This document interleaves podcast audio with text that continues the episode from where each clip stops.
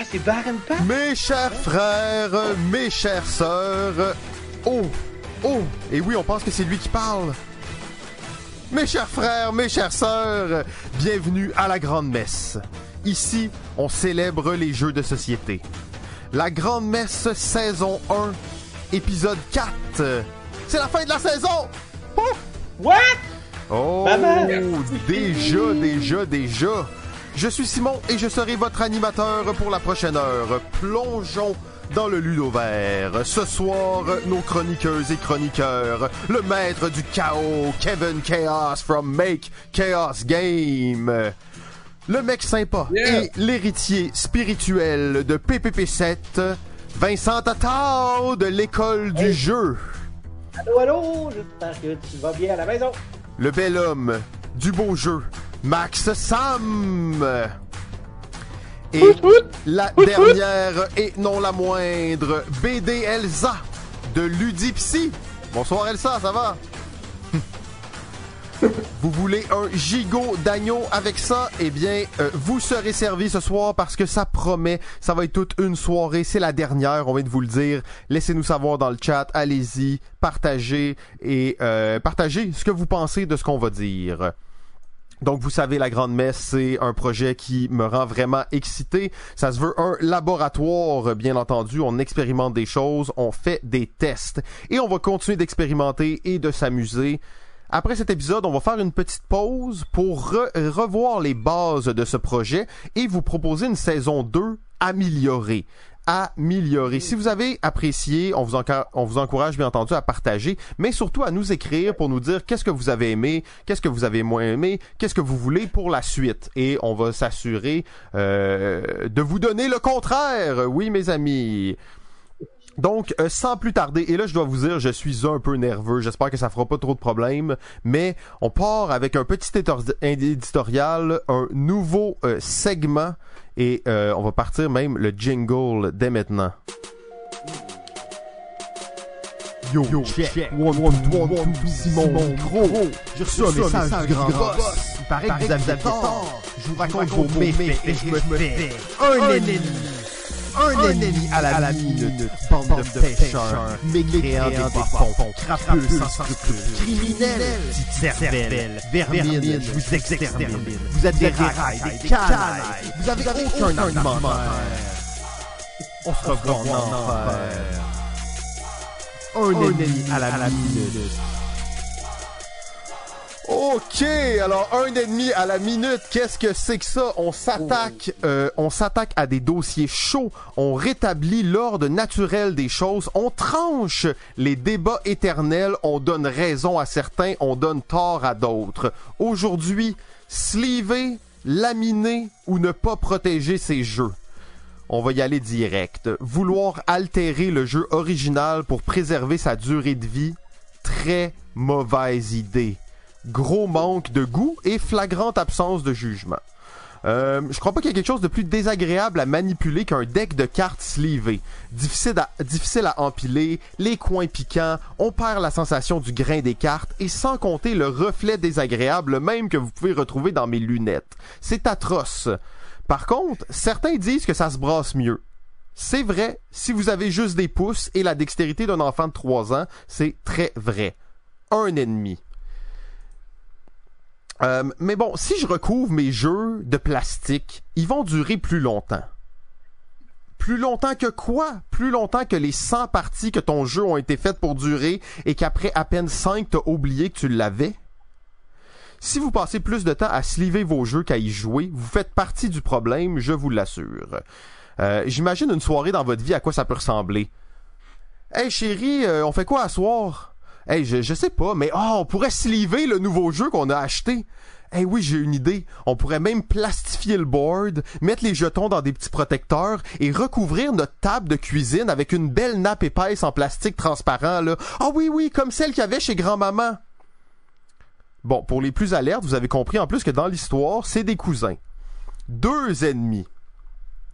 Oui, mais euh, les gens sont, ils ont des mains vraiment graisseuses, suantes et dégueulasses. Euh, c'est clair qu'avec la pandémie actuelle, on apprend que les gens sont pas propres. Euh, la, une minorité de gens se lavent les mains et en plus les autres savent pas comment. Euh, je dois admettre que si ton jeu est complètement laminé et qu'on peut le laver au lave-vaisselle entre chaque partie, vous êtes un génie, un avant-gardiste et vous avez tout mon respect. Pour les autres, ne laminez pas vos jeux. Parce que oui, il y a des gens qui laminent, plastifient et protègent l'ensemble de leur jeu, soi-disant pour protéger leur investissement. Je crois qu'il n'y a pas un meilleur moyen de détruire la valeur de ton jeu. En fait, dans les petites annonces, vous allez voir, ça fait fureur. Excellentes conditions, comme neuf, environnement non fumeur, sans animaux, un jeu 100% plastifié. Quoi? 100% plastifié? Oh my god, c'est du délire. Il y a juste deux personnes, deux types de personnes qui ont le droit de sliver leur jeu. Les pros de Magic et les femmes fontaines. C'est tout. Trois ennemis. Ah. Bon, je suis quand même bon joueur. Euh, je voulais pas démoniser sans vraiment savoir, donc j'ai voulu regarder les deux côtés de la médaille et j'ai compilé pour vous de divers forums les arguments les plus populaires pour euh, sliver son jeu. Et vous allez voir que même si euh, le geek, la figure du geek est rendu le cool kid dans le quartier, il reste encore beaucoup de nerds en nous. Ah tu sais le nerd, on le sait, c'est quoi un nerd? Il en reste encore beaucoup en nous. On va se départir de ça d'ici quelques générations. Euh, guillemets. Habituellement, j'apprécie les jeux mais hier, lors de notre partie de Dominion, j'ai passé la soirée à regarder un nouveau joueur plier les coins des cartes, jouer avec les cartes de manière brutale et malmener mon jeu plus qu'il ne l'a été durant les deux dernières années. Alors sérieusement, ici on parle de quelqu'un qui est très awkward socialement, difficulté à s'exprimer, pas capable de faire valoir son point de vue, problème de communication. On va tout de suite le rediriger vers Elsa pour qu'elle puisse l'aider éventuellement. Deuxième argument, guillemets, il a rien qui me rend plus heureux que de voir l'ensemble de mes jeux slivés. C'est le même sentiment que lorsque toutes les pièces sont bien organisées dans des éplocs. Alors ici, on a affaire à quelqu'un qui est un fétichiste du plastique. Je vous prescris une bonne marche en nature et une claque d'en face chaque fois que vous faites preuve de psychorigidité. J'ouvre les guillemets pour le troisième. Beaucoup de gens croient qu'ils ne jouent pas assez à leur jeu pour qu'ils s'abîment vraiment. Ils ont tort. Il ne suffit que d'un ongle un peu trop long, d'un petit spot de graisse ou d'une chute sur un plancher sale pour ruiner une carte. Euh, une partie est assez pour détruire un jeu. Je veux pouvoir jouer sans inquiétude.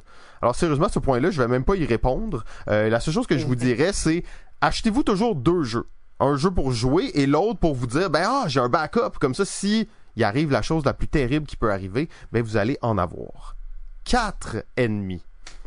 Je me suis même entretenu avec le légendaire PPP7 à ce sujet et à mon grand étonnement, il était assez compréhensif à ce sujet. Il a même d'ailleurs ajouté que pour revendre un jeu à plus de la moitié de son prix de base, c'était essentiel de sliver ses jeux. Ah! Les salauds qui veulent faire du cash en vendant des jeux usagés, je vous surveille et je vous attaquerai dans le futur. Si tu sleeves tes jeux, je suis obligé de conclure que tes amis sont des sauvages égocentriques sans respect. Euh, j'imagine leurs doigts orange remplis de Doritos, leurs verres collants de Mountain Dew, et ils sont incapables de résister à l'envie de licher les cartes. Euh, au final, votre plus grand crime, votre plus grand péché, la raison pour laquelle vous vous retrouverez en enfer ludique, c'est que vous empêchez votre jeu d'avoir une âme. Oui, oui, oui, une âme. Vous transformez votre jeu en le divan d'une vieille italienne. Sous le plastique, bien entendu, vous comprenez. Euh, je plains vos enfants qui n'apprendront jamais à prendre des risques et qui, une fois adultes, n'auront jamais de jugement cinq ennemis. Ça commence à faire beaucoup. Euh, ça commence à faire beaucoup, alors je vais juste accélérer un peu, j'ai peur de m'en faire trop. Mais sérieusement, encouragez une autre industrie que celle du plastique. Et quand vos jeux commencent à être un peu maganés, donnez-les à un nouveau joueur, à un centre communautaire, à une école, propagez le hobby et rachetez-vous un jeu quand vous êtes rendu qui est, qui est, qui est trop usé. En plus, sliver des jeux contribue au réchauffement climatique. Hmm. C'est vrai, on l'a vu sur MSN News. Mais les jeux sont faits pour être joués, sont faits pour être pour qu'on sente justement qu'est-ce qui s'est passé derrière et ça vous êtes coupable de ne pas laisser cette beauté s'opérer. J'avoue que je suis un peu coupable aussi. J'ai mis du saran wrap autour de ma télé pour préserver les pixels. J'évite d'utiliser les freins sur mon vélo, je prends mon char et bien entendu, je ne profite pas des belles choses de la vie. Je me concentre plutôt sur comment protéger ce que j'avais hier. Six ennemis. Je terminerai avec une citation que j'ai vue sur Board Game Geek que j'ai trouvée très appropriée. Si quelqu'un sleeve l'ensemble du nouveau deck building populaire, il pourra probablement jouer plus de parties avant que son jeu ne s'abîme. C'est vrai, mais aucune de ces parties ne sera avec moi. Oh. Alors, euh, c'était une nouvelle chronique. euh, désolé hein, pour certaines personnes. Le but c'était pas d'outrer les gens. Euh, mais le bal est lancé, le bal est lancé. Alors, euh, avant d'aller plus loin, je me rends compte que j'étais tellement nerveux par rapport à ça, on a même oublié de donner la parole, un tour de parole à nos chroniqueurs et chroniqueuses. Mais on va leur donner un peu plus de temps quand ils vont se, euh, se présenter. Euh, on va tout de suite y aller avec le maître du chaos de Make Chaos Game, Kevin. Salut Kevin. Salut, ça va bien? Oh oui, ça va très bien toi. Yes, yes. Ce soir, euh, je vous fais un palmarès des 20 jeux de société qui peuvent vous permettre d'entrer en scène dans ce magnifique monde si vous n'avez Oh. connu que les print and play du, du, du confinement et les petits roll and write. euh, on va vous donner un petit peu plus de mordant pour vos prochaines parties. 20 jeux. 20 jeux en 10 minutes. Wow, ça va être tout un exploit. Ensuite, on Ah, aura ah. euh, le le- l'héritier spirituel euh, Vincent Tatao. Bonjour Vincent. Et oh, comment ça va? Ça va très bien toi.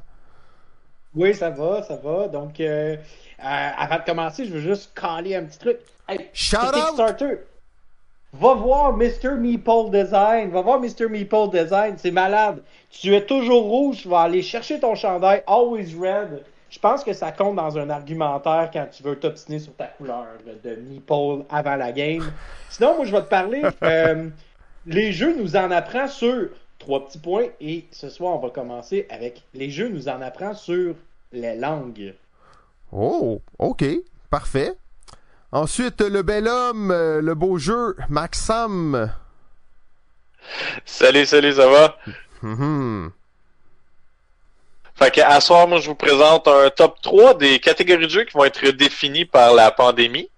Euh, on va faire ça en condensé, puis étant donné que je manque de matière parce que j'ai aucune préparation, je suis même dans la vie, je vais vous présenter Baron Park et son expansion. Pourquoi? Parce que ça fait une semaine et demie que je l'ai acheté, puis j'ai fait 30 games. Fait que, euh, c'est ça. Wow, y es-tu sleevé? Tu veux que je sleeve quoi? Des tuiles? What is wrong with you? Ouais, on a Elsa, salut! Salut! oui, euh, bon, dans le fond, moi, ce que je vais vous présenter aujourd'hui, une petite chronique sur le stress, la gestion du stress et une petite analyse que j'ai faite du jeu euh, Captain Sonore, justement par rapport au stress. Ouh, les jeux real time, on sait que c'est stressant, c'est Ah, stressant. Très cool. Ben là, en temps normal, après ça, là, je ferai ma chronique, ce que j'ai fait avant, malheureusement. Donc, sans plus tarder, le bal est lancé. Dernier épisode de la Grande Messe saison 1. J'espère que vous appréciez, que vous en profitez. Je vois que dans le chat, les gens écrivent, continuez à faire ça. Et je donne la parole maintenant à Kevin de Make Chaos Game. Oh yeah. Yes, yes, yes. Alors, euh, ce sera rapido presto. On n'est pas ici pour vous faire perdre votre temps. Donc, euh, vous étiez dans le confinement, vous avez commencé à jouer à des petits print and play, des roll and ride, des petites choses comme ça. On va passer au travers 20 jeux, 20 jeux qui vont vous permettre de pouvoir, au lieu de mettre juste une petite orteil à la surface de ce bain froid qui est le monde des jeux de société, de plonger jusqu'au genou, jusqu'au genou. Puis après ça, on va vous laisser aller pour connaître la suite. Donc, euh, vous voulez pas être trop euh, dépaysé? Vous voulez rester avec des petits jeux de dés un peu trop, un peu euh, pas, pas trop compliqués? On continue avec ça. Donc, je vous propose Bang, le jeu de dés. Un petit jeu de dés dans lequel vous allez lancer des dés pour pouvoir faire différentes actions, combattre vos ennemis qui sont euh, sur votre gauche et votre droite, pour pouvoir être le dernier cowboy de l'Ouest. Alors on y va avec Bang, le jeu de Day. On poursuit dans nos pantoufles en restant dans, le monde des magnifiques... Je vais tuer toutes les boîtes à l'envers. dans le magnifique monde des jeux de dés. Donc Rallyman GT, qui est un magnifique jeu de course qui va vous permettre de faire différents circuits. Et avec vos petites voitures et vos, vos dés, vous allez pouvoir changer de vitesse tout en avançant. On va tenter la chance un petit peu. Est-ce qu'on y va sécuritaire? Est-ce qu'on tente le coup pour gagner des points supplémentaires? Alors, Rallyman GT sera le, euh, le jeu pour vous. Moi, je ne l'ai pas slivé, c'est parce que ça brasse en même dans la boîte. un jeu vraiment succulent et c'est hyper simple. Ensuite de ça, si je vais dans les jeux qui sont un petit peu plus de draft, je vous parlais de je vous parlerai de Splendor, qui est un jeu dans lequel on va acheter différentes, différentes cartes pour pouvoir acheter plus de gemmes, pour pouvoir faire plus de gemmes, pour pouvoir acheter plus de cartes, pour se faire un petit engin comme ça qui va nous permettre de tranquillement aller chercher la victoire avec des super beaux jetons, euh, genre à la style poker, là, que c'est super le fun. C'est simple, c'est efficace. C'est un, un jeu qui va, euh, qui va vraiment charmer, en charmer plus d'un pour continuer avec un petit peu plus de complexité que Splendor, j'irai avec Century. On a Century, l'édition Golem ici. Golem! Century, euh, la route des espices qui est euh, similaire avec une autre thématique. Dans ce jeu-là, on va essayer de construire différents golems. Encore là, en achetant des cartes, en faisant évoluer des gemmes. On va les améliorer.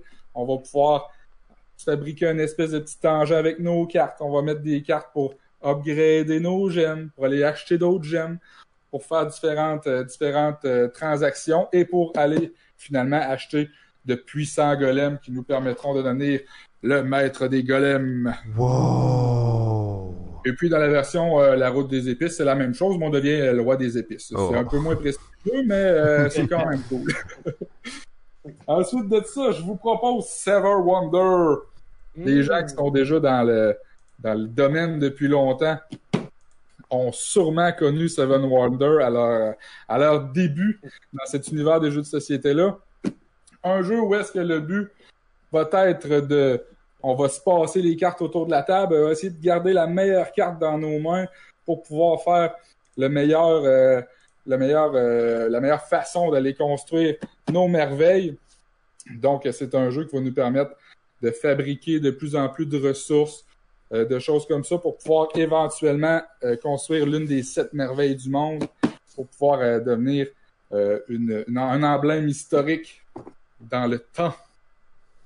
Ensuite de ça, je vous parlerai de It's a Wonderful World. Un jeu qui est, ma foi, génial. Encore un jeu qui peut facilement être comparé à Seven Wonder, Sauf que là, on a une petite mécanique supplémentaire où est-ce que, dans le fond, chaque fois qu'on va fabriquer une ressource, ça va être séparé. Chacune des ressources va être séparée. Donc, c'est possible de construire la première ressource et si ça nous débloque la prochaine, ben, au prochain tour où est-ce qu'on construit d'autres ressources, on va en construire supplémentaires. Donc, notre but, c'est comme de faire une espèce de petit effet en chaîne pour pouvoir construire euh, tout notre matériel, puis pour pouvoir construire notre empire avec des engins de guerre. Euh, c'est possible aussi de fabriquer, d'être plus axé sur la science, d'être plus axé sur le côté économique. Donc, c'est un, un, beau petit jeu, super intéressant et encore là, super simple, qui va vous permettre de d'approfondir vos connaissances dans ce milieu-là. J'irai ensuite avec le jeu Azul, dont je n'ai pas la boîte présentement avec moi. Euh, c'est un, petit jeu où est-ce qu'on va venir choisir des tuiles différentes qui sont euh, magnifiques. Puis avec un peu de stratégie, on peut venir nuire à nos, à nos, à nos autres personnes, aux autres personnes qui jouent avec nous. On peut focuser vraiment sur bâtir notre petit, notre petit plateau dans lequel on va venir essayer de faire le meilleur combo possible pour faire le plus de points. C'est un jeu un petit peu abstrait, vraiment magnifique, c'est super euh, le fun. Les tuiles sont épaisses, des belles petites tuiles en céramique épaisses, le fun à manipuler. Donc pour les gens qui sont vraiment tactiles, c'est vraiment intéressant euh, ce petit jeu-là. Ah ouais, c'est délicieux. je continue mon, euh, mon, mon, mon, mon, mon affaire. Mon affaire. Ton marathon. affaire. Mon, mon marathon, mon palmarès, j'ai plus d'air, ça va me prendre de l'oxygène après ça. Euh, Patchwork, un jeu avec une, euh, une thématique absolument, absolument pas intéressante. C'est un jeu de macramé, ça a l'air plate à mort. Moi, ce jeu-là, il a traîné sur mes tablettes pendant quasiment trois ans. À un moment donné, on sort ça, on essaye ça. La mécanique est super le fun. On va venir bâtir sur notre petite, euh, sur notre petit, euh, où est-ce qu'on peut faire notre courte pointe, en fait. On va venir choisir différentes pièces, on va faire un genre de Tetris, si on peut se permettre ça, pour venir essayer de faire euh, le maximum de les- la plus grosse surface couverte. Ce jeu-là, et euh, ce qui est intéressant, c'est que c'est toujours le dernier joueur qui va jouer en premier. Donc, c'est possible d'aller plus loin, d'aller chercher des plus grosses pièces, mais la personne qui est en arrière va pouvoir faire plein de petits bons pour aller essayer de jouer plusieurs tours en ligne. Donc ça, c'est super intéressant dans Patchwork. J'ai adoré. La thématique ne m'intéressait pas du tout, mais j'ai tripé à mort sur ce jeu-là. Donc, je vous le suggère. C'est une version à deux joueurs, donc euh, soyez avertis que c'est pour deux joueurs seulement, mais vraiment excellent. Ensuite de ça, on continue avec Sheriff de Nottingham. Un petit jeu de. Là, on tombe plus dans une catégorie bluff, party, euh, plus des petits jeux d'ambiance, si on veut. Donc, Sheriff de Nottingham, c'est un jeu dans lequel, à tour de rôle, vous allez être un genre d'agent des douanes. Vous allez être le shérif. Puis les gens vont essayer de vous passer différentes, euh, différentes cargaisons. Puis là, vous avez le choix. Ils vont mettre leurs choses une petite enveloppe. Là, vous avez le choix entre ouvrir ou non l'enveloppe de chaque joueur. Donc, si vous réussissez à démasquer les gens qui essayent de passer de la contrebande, vous allez faire des points. C'est possible d'argumenter, de s'offrir de l'argent pour laisser passer les, les cargaisons, tout ça, de s'échanger des choses. Donc, un peu de discussion pour essayer de d'argumenter puis de bluffer. Donc, c'est un beau petit jeu dans lequel on va essayer vraiment là, de, de passer notre marchandise. Puis ce qui est plaisant, c'est qu'à chaque, à chaque, à chaque tour, on va chacun être le shérif. Donc, on va toujours être avoir au moins la, la chance d'être en position d'autorité pour, euh, pour faire le jeu. Puis c'est ça que je trouve intéressant, c'est que chacun notre tour, on va faire ce dit shérif, ce qui permet aussi peut-être de négocier des choses éventuellement pour les tours suivants. Si je poursuis dans mes petits jeux de bluff et de, et de party, j'ai la résistance ici. J'ai la version Avalon aussi. Il y a d'autres versions aussi euh, qui peuvent être euh, qui sont différentes. La version Avalon, c'est un peu euh, la saga du, roi Arthur, dans le fond. Donc, on va essayer de prendre, de faire des missions. On va choisir différents chevaliers pour faire les missions. Puis, ben, il y a une équipe de méchants qui, elle, va essayer de mettre des échecs dans nos missions. Puis, c'est le but, c'est de les démasquer, en fait, pour réussir toutes nos missions. Alors, euh, un petit jeu de bluff. Euh, les parties sont pas vraiment longues, donc c'est super le fun. On peut faire plusieurs parties en ligne. Et euh, ce petit jeu-là, ben, il- ça va être possible d'être. Moi, j'aime bien ça être le méchant une fois de temps en temps, donc pour avoir un rôle un petit peu plus important. Donc, c'est super intéressant comme petit jeu et c'est c'est excessivement simple. On continue avec For Sale, un petit jeu de partie dans lequel on va. Chef-d'œuvre.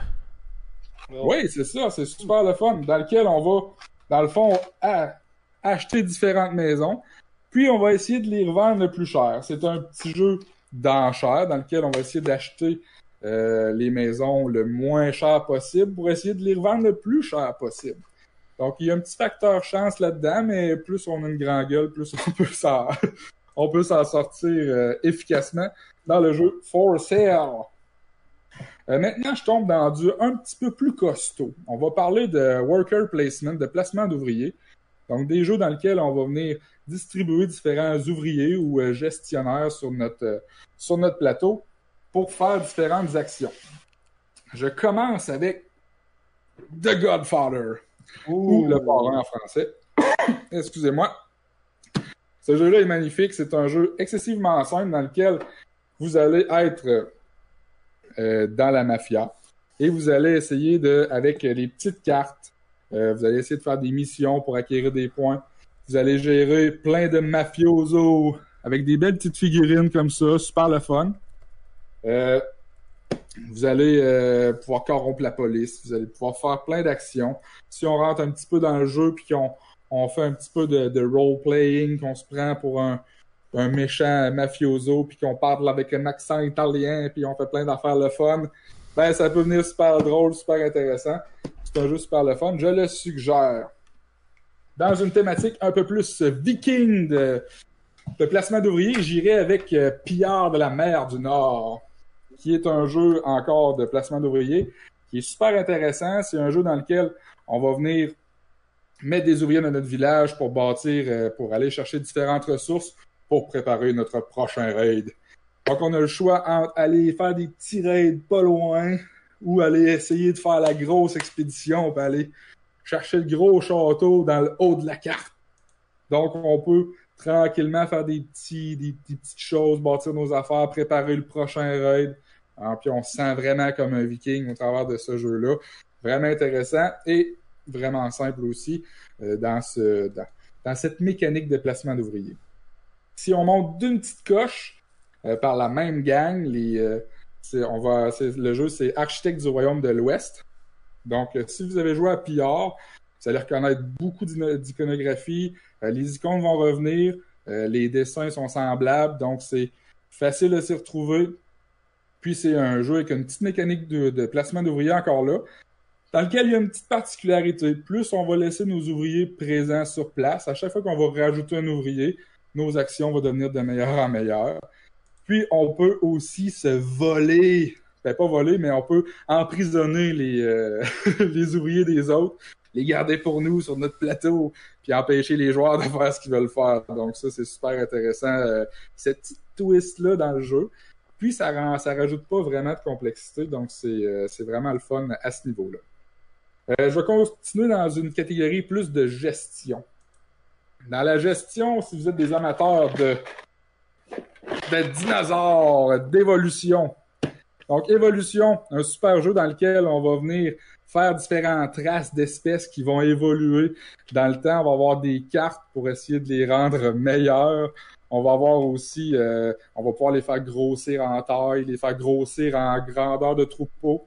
On va avoir le but, en fait, c'est de toujours être capable de nourrir nos, euh, notre espèce, en fait, nos différentes espèces qu'on va faire. Faut pas trop s'attacher, des fois ça peut être difficile. Puis euh, c'est un jeu super intéressant. c'est vraiment le fun pour commencer dans ce, dans ce domaine-là du jeu de société. Si je continue encore dans une thématique un peu moins préhistorique, mais on reste dans la thématique des oiseaux, le magnifique Wingspan. Un jeu que tous les joueurs aguerris vont adorer. Une thématique qui rend le jeu facile d'approche. Ça a l'air d'une thématique absolument... Euh, ça n'a pas l'air vraiment de grand-chose, mais ce jeu-là est vraiment beau. Même si on gère les petits oiseaux, on va gérer les habitats, on va les rendre euh, plus prospères, on va faire... Euh, on va mettre... on va améliorer leur la façon d'aller chercher de la nourriture. Et puis tous les cartes sont absolument magnifiques. Euh, tout le monde fait sa petite partie, chacun sur leur plateau. Il n'y a pas beaucoup d'interaction entre les joueurs. Euh, donc, on peut faire nos petites choses. On a des objectifs de faire plus de points. Euh, c'est un jeu magnifique. Je le suggère à tout le monde.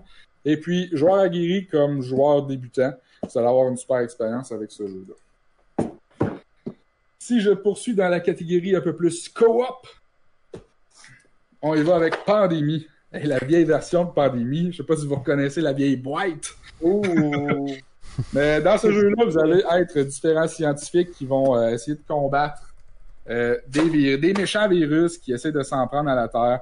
Donc, euh, chacun des personnages va avoir un rôle particulier. Par exemple, on va avoir un, un, infirmier qui, lui, va, va anéantir plus de maladies. On va avoir une personne qui va faire de la recherche. On va avoir une personne qui va être gestionnaire, qui va déplacer les autres personnes. Donc, euh, c'est un jeu qui se joue à peu près tout seul. On tourne les cartes, les maladies apparaissent sur certains endroits, puis nous, ben, le but, c'est d'essayer de, l'éradiquer. Donc, euh, super jeu intéressant. Si vous êtes un nouveau joueur et que vous jouez avec des joueurs d'expérience, ben, ça peut être plus facile d'approche d'essayer un jeu comme ça qui va, qui va vous permettre, dans le fond, de jouer avec quelqu'un qui a déjà joué. Mais si jamais vous avez jamais joué, c'est un jeu qui est quand même facile d'approche et qui permet de jouer en co-op. Et c'est euh, très, très intéressant. Ensuite de ça, en coop, et vous voulez pas vous casser la tête, Unlock. Mais en fait, vous allez vous casser la tête parce que c'est des jeux avec euh, excessivement de, de pensage. Si pensage est un mot qui se dit. Mais ce jeu-là, il y, a, il y a une grosse série de, de jeux. Je pense qu'on est rendu à 7 ou 8 unlock de fait avec chacun trois scénarios. Tu mets ça sur ton cellulaire, tu vas chercher l'application, tu payes sur Start. Je suggère fortement de jouer à 2. Au-dessus de 2, ça commence à être beaucoup.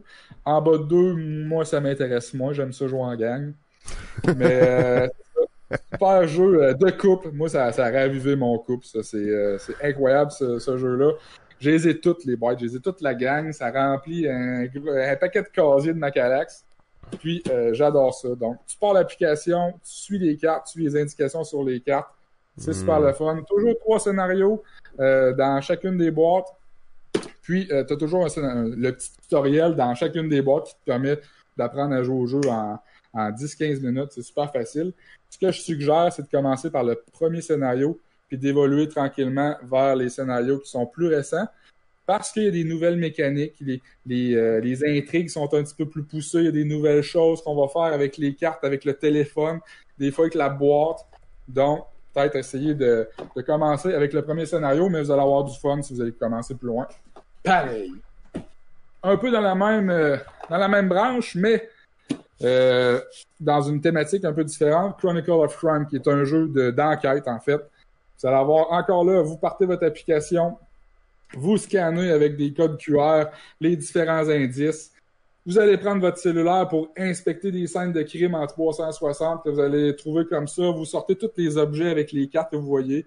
Admettons, j'ai vu euh, du sang. Bon, je sors la carte sang, puis je vais la scanner plus tard pour savoir si je peux aller faire des, des- trouver des indices plus tard en allant voir le en allant voir euh, plein, plein de spécialistes. Donc, euh, c'est super intéressant. On va se déplacer de lieu en lieu.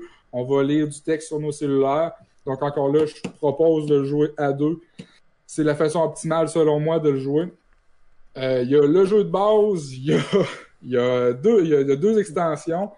Moi, dans, puis tous les jeux toutes les extensions rentrent dans la boîte de base. Donc, si j'ouvre ça, là, que je vous ouvre ça de même, on a toutes les petites catégories dans le fond. Chacune des catégories est une extension différente. On a tous nos spécialistes qu'on va venir ranger ici avec tous les lieux différents. Euh, Il y a une extension qui joue avec quelques dés. Il y a une extension qui joue avec de l'extorsion, du tabassage, des choses comme ça. Donc, euh, un jeu qui est excessivement intéressant, excessivement divertissant et qui, euh, qui est facile à jouer. C'est ça le but, c'est de, de commencer euh, par des jeux pas trop difficiles. Et puis, je finis avec un petit coup de cœur. Zombie Kid Evolution. Ouh. Ce jeu-là, c'est un jeu d'enfant, mais c'est capoté comment c'est bien fait. Le jeu, il commence, c'est ultra simple. Tu brasses un dé, ça fait apparaître un zombie. Tu déplaces tes petits pions, puis tu vas battre les zombies. Et plus que tu joues au jeu, plus que tu débordes des choses. Puis il faut que tu remplisses un cartable à chaque game que tu joues. Qui qui a gagné, qui qui a perdu entre les zombies et les enfants de l'école. Je vais cacher les spoilers. Mais tu vas mettre des petits collants à chacune de tes parties, tu vas déblo- débloquer des petites enveloppes, puis chacune de tes petites enveloppes vont débloquer des nouveaux pouvoirs, des nouveaux personnages, des nouveaux zombies, euh, un paquet d'affaires intéressantes, des nouveaux scénarios carrément pour euh, débuter la game autrement. Donc le jeu va évoluer. Ce jeu-là coûte rien. Puis c'est un legacy pour enfants. Profitez-en, ça prend ça dans toutes les ludothèques du monde. euh, ben, j'ai aimé ça. J'ai aimé ça. Puis euh, c'est super le fun. on a fait le tour avec les enfants dans le temps qu'il y avait 4 et 5 ans. On a eu du gros fun avec ça. Les enfants m'en redemandaient. Puis je vais vous dire, moi j'en redemandais. Parce que d'aller ouvrir des enveloppes, ça vient chercher mon petit côté Gloomhaven, qui est un jeu excessivement complexe. Mais euh, ouvrir des enveloppes, avoir des surprises, ça me fait triper. J'ai adoré ça. Et c'est sur ce Zombie Kid Evolution que je mets fin à ma chronique. J'espère que j'ai pas trop busté les timings. Simplement doublé, c'est pas très grave, hein, c'est des choses qui arrivent. 20 jeux en 20 minutes. On va dire que c'est idéal. Mais c'était très cool. Je pense que les, les gens vont être d'accord euh, avec le fait que c'était quand même une belle présentation de jeu d'introduction. Euh, on a un peu dépassé, mais je vais quand même donner euh, donner la parole à chaque personne rapidement euh, dans l'ordre que vous êtes présenté sur les caméras. Donc, on va commencer par Elsa. Est-ce que tu as un petit truc à rajouter là-dessus? Euh, C'était bien complet, mais on va quand même te donner la parole. Et, ben, le jeu It's a Wonderful euh, World, ça me faisait chanter dans ma tête comme c'est. Mais euh, sinon, le jeu Évolution, ça a l'air vraiment le fun. ça me donne le goût d'essayer. Faire grandir des dinosaures, c'est comme un rêve d'enfant qui réalise. je le sais pas, Vincent Tatao, le mime en chef. Yes, yes euh, oui, ben écoute, ce sont que des bonnes suggestions pour de vrai. Et euh, moi, là-dedans, Evolution, ça a été un jeu qui m'a fait capoter. Euh, malheureusement, je l'ai pu. Mais euh, je dirais ça a été un superbe jeu qui m'a fait découvrir le engine building puis mon amour pour les cartes non sleevées. Super. Alors Max, Ben, honnêtement, euh, je vais répéter les deux autres. Evolution, c'était euh, c'est le top. Ça a été vraiment un de ceux qui m'a euh, lancé dans le jeu contemporain. Puis cette liste-là m'a fait découvrir Zombie Kid. Je pensais honnêtement, je vais probablement aller me le chercher. Là, super intéressant. Sinon, ben, t'as pas présenté mon jeu. C'est bien. Celui que je vais présenter, tu m'as pas volé mon punch. Thank you. Yeah. Là-dessus, je te laisse. super. Ben Kevin, merci encore pour euh, cette euh, ce survol frénétique des jeux d'introduction. Euh, vraiment intéressant. Tout le monde semble être un grand fan d'évolution dans dans le dans le dans le truc. Pour de vrai, moi après une game, je l'ai changé. Passe. Euh, mais For Sale, c'est probablement l'un des plus grands chefs-d'œuvre de jeux qui existent. Alors, euh, profitez-en. Je pense que dans qu'est-ce qu'il a dit, il y en a vraiment pour tous les goûts, il y en a vraiment pour tout le monde. Merci beaucoup. Make Chaos Game. Ça fait plaisir. Alors, sans plus tarder, euh, on va y aller avec euh, habituellement quelqu'un qui a des sujets controversés. Je sais pas aujourd'hui qu'est-ce qu'il nous a préparé. Euh, Vincent de l'école du jeu. Salut. Yes sir! Hey, écoute, euh, je me suis dit, là, regarde, on va arrêter la polémique, on va arrêter tout ça, là, ça va faire. On va prendre de quoi, de- pas de soft, mais un, un pan du jeu de société que je parle pas très souvent et qui m'allume beaucoup. C'est euh, l'apprentissage, le, le jeu, le jeu de société en tant qu'outil pédagogique. Euh, moi, je suis professeur d'anglais dans la vie. Euh, et actuellement, je suis en train de faire un DESS pour euh, travailler en adaptation scolaire. Et je réalise à quel point le jeu de société est un outil incroyable pour apprendre différentes choses. Et aujourd'hui, je me suis dit, ben, pourquoi pas me lancer dans le, cœur du sujet même de mon intérêt pour utiliser le jeu de société dans une classe en anglais. D'ailleurs, aujourd'hui, euh, j'avais une discussion avec euh, un designer euh, en Allemagne qui a fait un petit jeu, c'est pas très connu, mais moi j'ai beaucoup, beaucoup apprécié.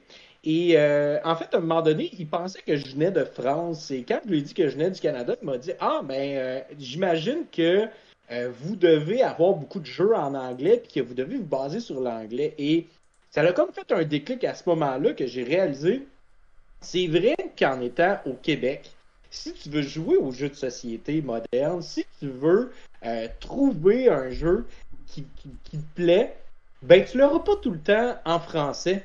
C'est vraiment, vraiment difficile de trouver un jeu en français. Puis la plupart du temps, ces jeux-là sont très, très, très dispendieux. Si on compare, admettons, euh, Blood Rage, euh, sa version anglaise ainsi que sa version française, sa version française est pratiquement le double du montant parce qu'il faut la faire venir d'Europe pour euh, la faire, arriver au Québec et là, après ça, y jouer. Donc, à un moment donné, on a cette espèce de dualité-là en tant que Québécois, Québécoise, de devoir se présenter et dire ben j'ai envie de jouer à Blood Rage, je vais me casser, je vais me casser le basic, je vais apprendre un petit peu l'anglais. Et là, toute cette réflexion-là a commencé à débouler en prenant compte que euh, le jeu de société est un excellent outil pour apprendre les langues, qu'elles soient en français, que, ce soit en anglais, en allemand, en italien. Euh, moi, j'ai déjà fait venir des jeux d'Allemagne et d'Italie. Et à un moment donné, ben, quand tu commences à lire l'italien, quand tu commences à lire le, le livre des règles, ben, tu commences à, à voir des, des corrélations entre les deux langues latines que sont le français et l'italien. Et ça, c'est génial pour moi, le fait qu'on est en contact avec des jeux de société. Et ce, et ce jeu de société-là nous permet d'apprendre euh, au niveau du langage. De la manière que moi, je. Tu sais, puis encore là, écoute, euh, est-ce que vous, on jase pour jaser, est-ce que vous, ça vous est déjà arrivé de devoir euh, choisir un jeu en anglais par, euh, pour X, Y, Z raison? Oui. Lequel? Quel jeu j'ai choisi en anglais? Ben, mettons, tu vois, ma copie de Rallyman GT est en anglais. OK. Puis, toi, c'est drôle parce que tu es venu dans ma classe à un moment donné, Simon, euh, faire une présentation euh, de, de, de, de, un topo de ta vie après le secondaire. Topo de ma euh, vie, c'est vrai. Ben oui, effectivement. Ouais, ben oui, ben oui. Puis, ce qui est drôle, c'est que là-dedans, à travers ça, tu sais, Simon, est-ce que tu considères que tu as un anglais qui est. euh, comment tu. Mettons sur un niveau de 1 à 10, je- comment tu considérais ton anglais? Ben, cette journée-là, il était pas très bon, là, mais en général, je te dirais que mon anglais doit être autour de, euh, tu sais, euh, 7-8, là. OK. Euh, Est-ce que tu considères que le jeu t'a aidé à apprendre des nouveaux mots, des nouvelles tournures de phrases, Ben, des, des expressions? Je dois avouer que non, malheureusement, sauf que il y a plein d'exemples que je pourrais donner où c'est effectivement arrivé. Euh, y a, y a- le- D'ailleurs, le jeu qui m'a probablement aidé le plus à apprendre l'anglais, c'est le jeu Innovation. C'est un jeu de langage en plus extrêmement complexe, beaucoup de termes, gros jeu de cartes. Et euh, pour vraiment jouer ce jeu-là, faut que tu apprennes des mots que même en anglais, des fois les gens utilisent même pas. Donc vraiment intéressant comme, euh, comme jeu pour apprendre l'anglais.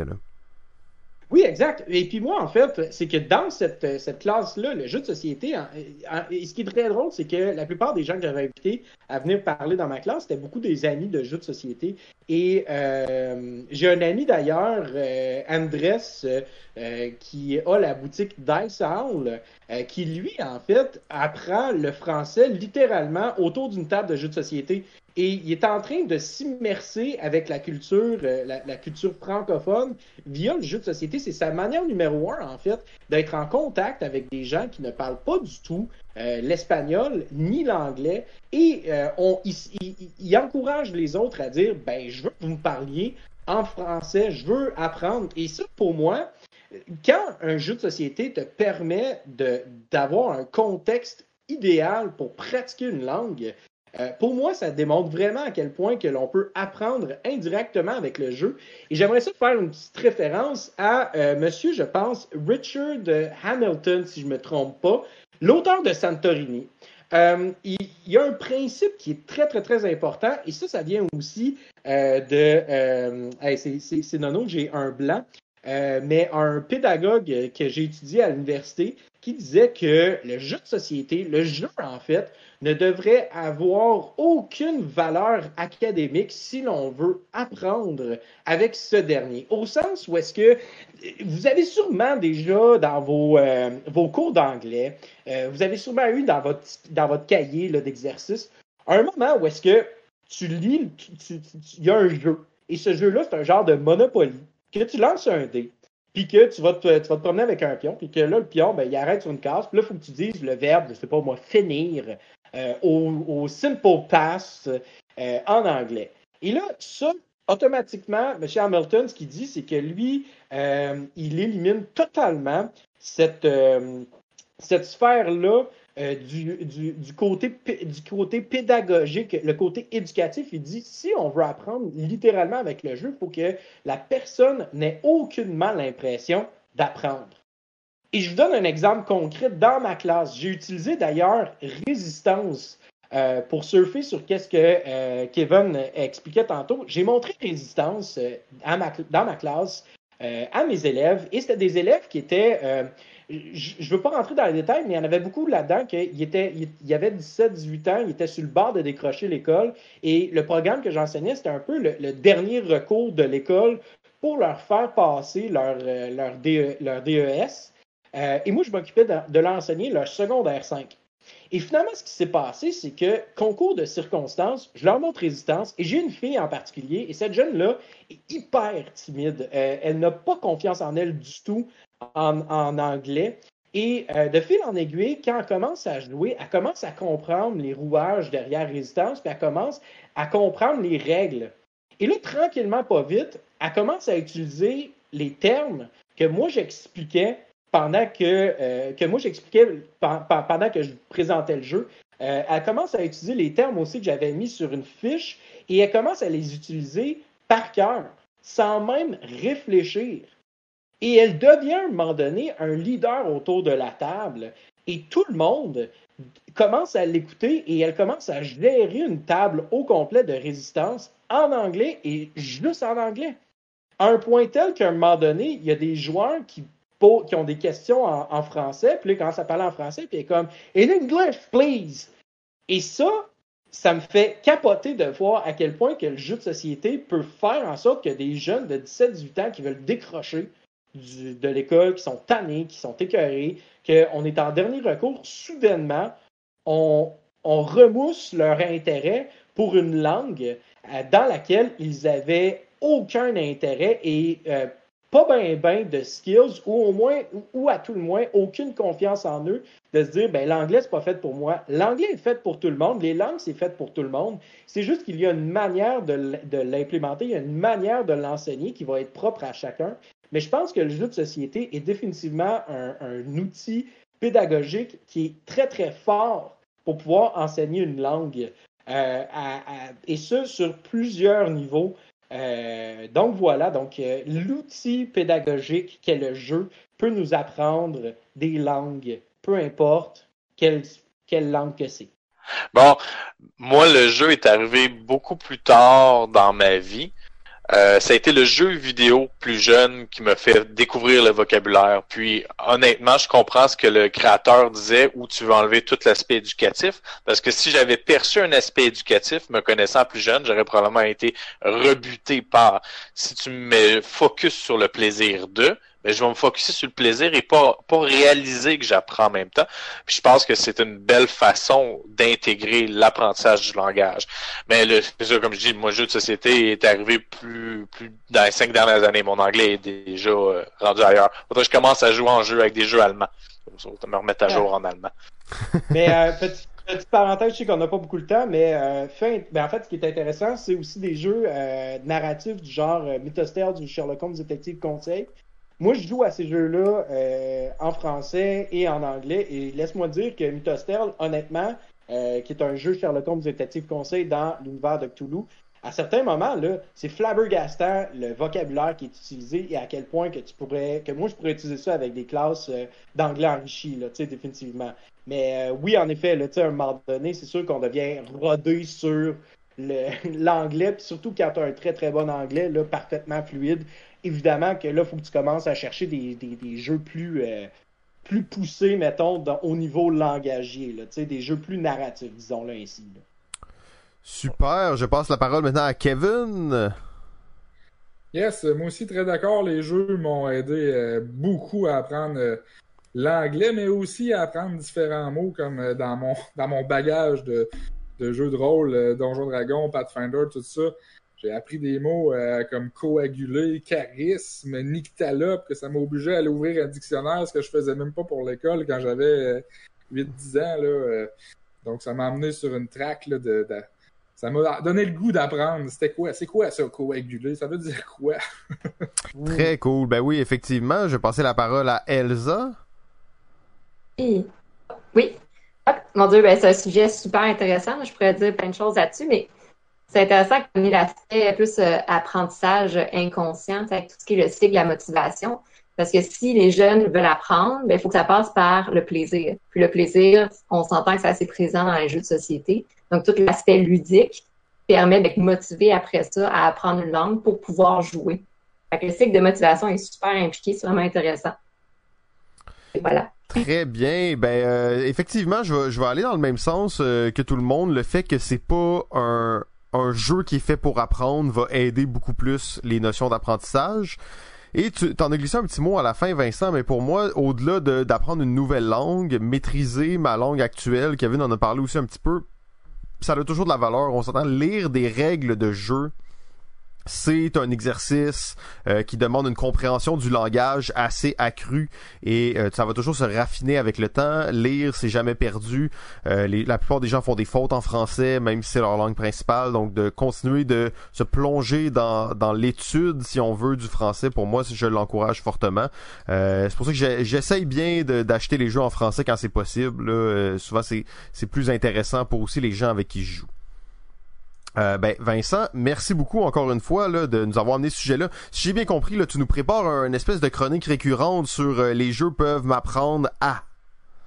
Exact. Donc oh. euh, la prochaine fois, les jeux vous apprendront sur autre chose. Oh, superbe. Bon, ben on s'en va maintenant avec le beau jeu. Hello, hello, le son fonctionne? Le son fonctionne très bien merveilleux. Donc, pour faire euh, un petit peu écho à ce que nous parlait M. K.O. tantôt, euh, je vais vous présenter un jeu d'introduction euh, au placement de tuiles. Et je vais aussi vous faire un petit top 3 des catégories de jeux qui vont se redéfinir suite à la pandémie. On va commencer par ce qui me passionne depuis une semaine, c'est c'est ça. Ça, c'est censé être le insert de Baron Park. Un insert euh, vraiment bizarre, on conviendra, hein? Un insert vraiment bizarre. Ouais, je pense faut un bac en journalisme de McGill pour ça. Trois euh, mais honnêtement. En tout cas, ouais. Eh oui, exact. Donc, Baron Park, euh, ce jeu est euh, merveilleux. C'est un jeu d'introduction. Évidemment, le jeu de base, il se détaille entre 40 et 50 dollars dans toute bonne boutique de votre quartier. Euh, on doit créer un parc, un zoo, dans lequel, hey, deux secondes, moi, je me suis dit, je vais partir mon chrono parce que je veux respecter le temps qu'on compare à d'autres gens ici mm. présents ce soir. Donc, euh, pas, je vise personne. Je vise personne. Il n'y a personne qui est visé. Euh, mon chrono est parti. Regardez, c'est vrai là. Donc, Baron Park. On doit placer des tuiles sur lesquelles on a plusieurs formes. Si vous voulez, euh, c'est un peu un Tetris. Un Tetris, un zoo, on a une grille sur laquelle on doit prendre de l'espace, mais maximiser les points. Il y a une collection d'ensemble, un set collection. C'est un type de mécanique qui est intéressant. Euh, ce qui est le fun avec ce jeu, c'est que le jeu de base, il est à la portée de main de tous. Euh, il est très simple. Euh, il se joue en séquence, c'est difficile. On peut pas interagir et nuire vraiment à ses collègues de jeu. Euh, au début. Après ça, quand on comprend, on ajoute les règles avancées qui sont finalement des objectifs complémentaires. Euh, là, on peut commencer à essayer de faire une course aux objectifs complémentaires, voir ce que l'autre veut compléter, lui voler les pièces qui restent pour le nuire. Mais essentiellement, même avec les règles avancées, le joueur d'introduction va très bien se débrouiller dans Baron Park. Euh, un petit disclaimer, il y a des koalas. Ils savent que c'est pas des ours. Fait que décroche, OK? Là? C'est pas des ours, on est correct. On va survivre avec cette situation. Euh, ce, ce jeu, euh, on m'avait parlé beaucoup de Isle of Cats. Euh, on m'avait Patchwork qui a été présenté est un jeu qui joue souvent ici. Euh, dans sa forme de jeu de base, Baron Park s'inscrit très bien dans une rotation de, de jeux de semaine que moi j'appelle. Il se glisse entre Ishtar et Carcassonne. Tu te casses pas le basic, tu t'installes, tu prends un café avec ta conjointe, ton conjoint, une petite game une demi-heure, 45 minutes, 45 minutes, une game de Baron Park, tu prends vraiment ton temps. C'est un jeu qui joue rapidement, un jeu qui joue bien. Au niveau des composantes, c'est A1, c'est de la vraie cartonnade. Euh, au niveau des composantes de. Ouais, c'est ça, j'essaie de voir. Tu vois-tu le 3 mm? Attends. Ben, j'ai pas. Tu le vois? Attends, comme ça. Je le vois, ouais, ouais. Ok, c'est ça. c'est ça. Mon écran est divisé en deux comme du monde? Ah, tu touches, c'est bon, merveilleux. OK. Euh, ah, j'allais le mesurer, mais ouais. Il y a des blocs, il y a, des blocs de plastique de pour détruire la planète. Comme euh, ils sont, les tuiles sont slivées, c'est merveilleux, c'est super. Euh, si tu veux ajouter une couche de plaisir à Baron Park, je vous conseille l'extension. Les Grizzlies arrivent. Celui-là se détaille entre 25 et 30 dollars, toujours dépendamment où est-ce que tu l'achètes, mais il ajoute euh, une dimension supplémentaire. Pourquoi je dis ça? Parce que le jeu, tu joues en 2D, là, tu joues en 3D. Et c'est là que la qualité des composantes, et on en perd un petit peu. Le carton est toujours aussi épais, mais dans celui-ci, cette expansion-là, il y a l'expansion monorail. Donc, tu essaies de jouer au-dessus de ton parc en installant des monorails pour faire des points. Plus tu fais tes monorails rapidement, plus tu fais de points. Donc, tu peux viser ton scoring de fin de partie sur le monorail. On a fait un peu l'exercice, ma conjointe et moi, et c'est difficile de gagner le jeu juste en se fiant à cette mécanique. Donc, évidemment, comme dans tous les jeux que j'essaie, je me concentre souvent sur un aspect, une facette, et je me demande, est-ce que je peux gagner le jeu en focusant là-dessus? Le monorail, c'est pas le cas. Tu ne peux pas. Ça te fait deux petits tours sur lesquels tu mets monorail et tu le construis comme ça au-dessus de ton parc. Tu peux-tu gagner le jeu en faisant ça? Non, tu peux pas. Au niveau des composantes, ce que je disais, c'est que c'est du 3D, que tu dois désliver, euh, que tu dois désliver, que tu dois dépuncher et que tu dois monter par la suite. Là, je cherche un exemple, mais j'ai pogné un bas, je les ai toutes faites. Essentiellement, c'était un carton qui venait comme ça et que tu devais plier, faire un petit tour. Sur les 26 que j'ai construits, il y en a au moins 4 qui ont les coins qui ont déchiré ou quoi que ce soit. J'ai des gros doigts, je suis brusque, ça se peut que ça fasse partie du problème. Mais c'est une excellente expansion et il apporte une nouvelle profondeur au jeu.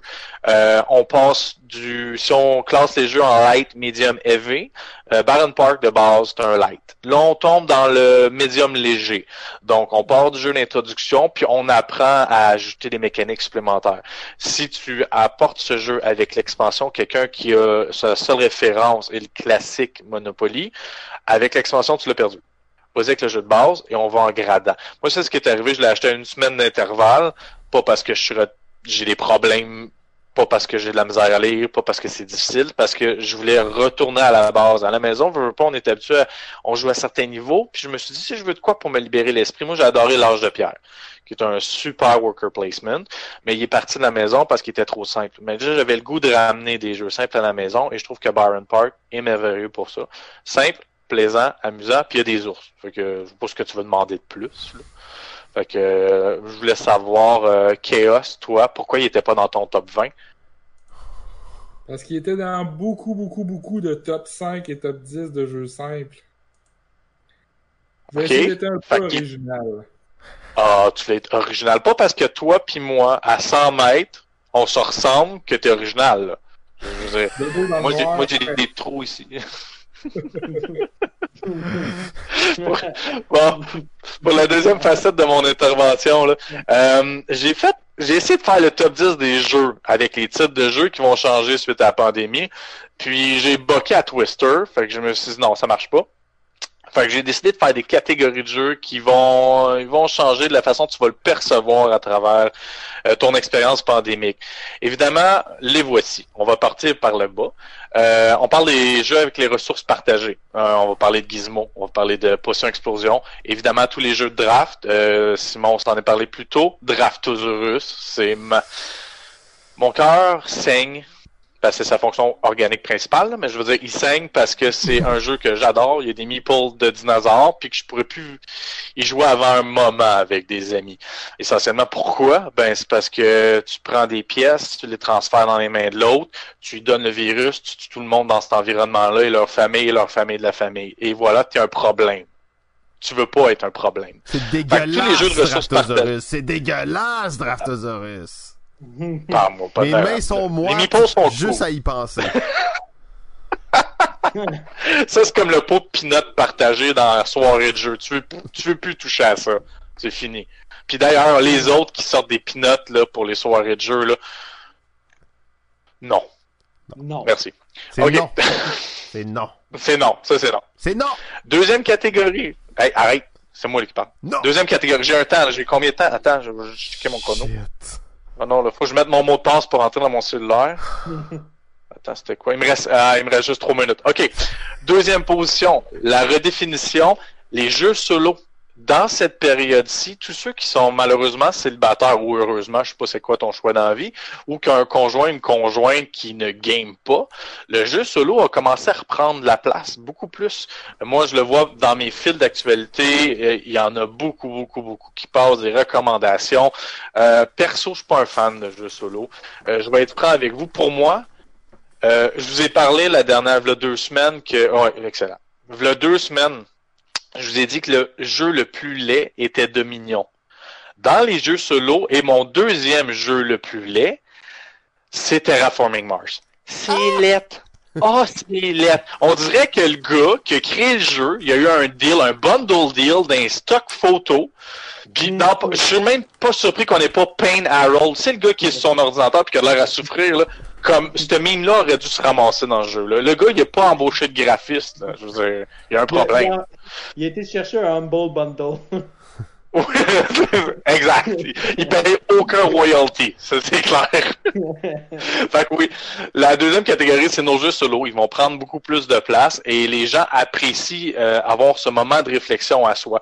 Euh, évidemment, moi, personnellement, dans les jeux solo, tout ce qui est jeux solo extrêmement basé sur la chance me déplaise beaucoup. Le bon côté de Terraforming Mars, c'est que tu as beaucoup de contrôle et c'est dans tes mains la fin de la game. Euh, si je regarde mon jeu favori, Star Realm, en solo, c'est de la merde. C'est des automates qui fonctionnent avec des cartes qui tournent, puis tu peux avoir un beau, une belle séquence parce que lui a eu trois cartes ordinaires et t'as aucun crédit, t'as aucun mérite. C'est ce que t'as acheté dans le marché, c'est ce qui est tourné dans le marché. Je Mais sur, pas un grand sur fan. ton ça c'est comme solo contre un ordinateur, non? Star Realm solo contre un ordi. Euh, oui, oui, ben sur le sel, il est le fun contre les AI, mais Ouais. c'est comme si tu jouais en duo. ça. Mais euh, honnêtement, le, si vous avez l'application qui est d'ailleurs merveilleuse, et le jeu de base est super bon. euh, le hard, le hard setting est vraiment difficile. Je suis un joueur aguerri et ça donne ça donne la difficulté. Bon, fait que là, moi, il me reste 45 secondes. La dernière catégorie, à vrai dire qu'il n'est pas d'une catégorie, et c'est le seul jeu qui a sa propre catégorie. Et le voici. C'est Mauche fucking Mo. Tu ne joues plus à Mauche Mo. Speak out. Oui, exactement. tu ne fais plus ça.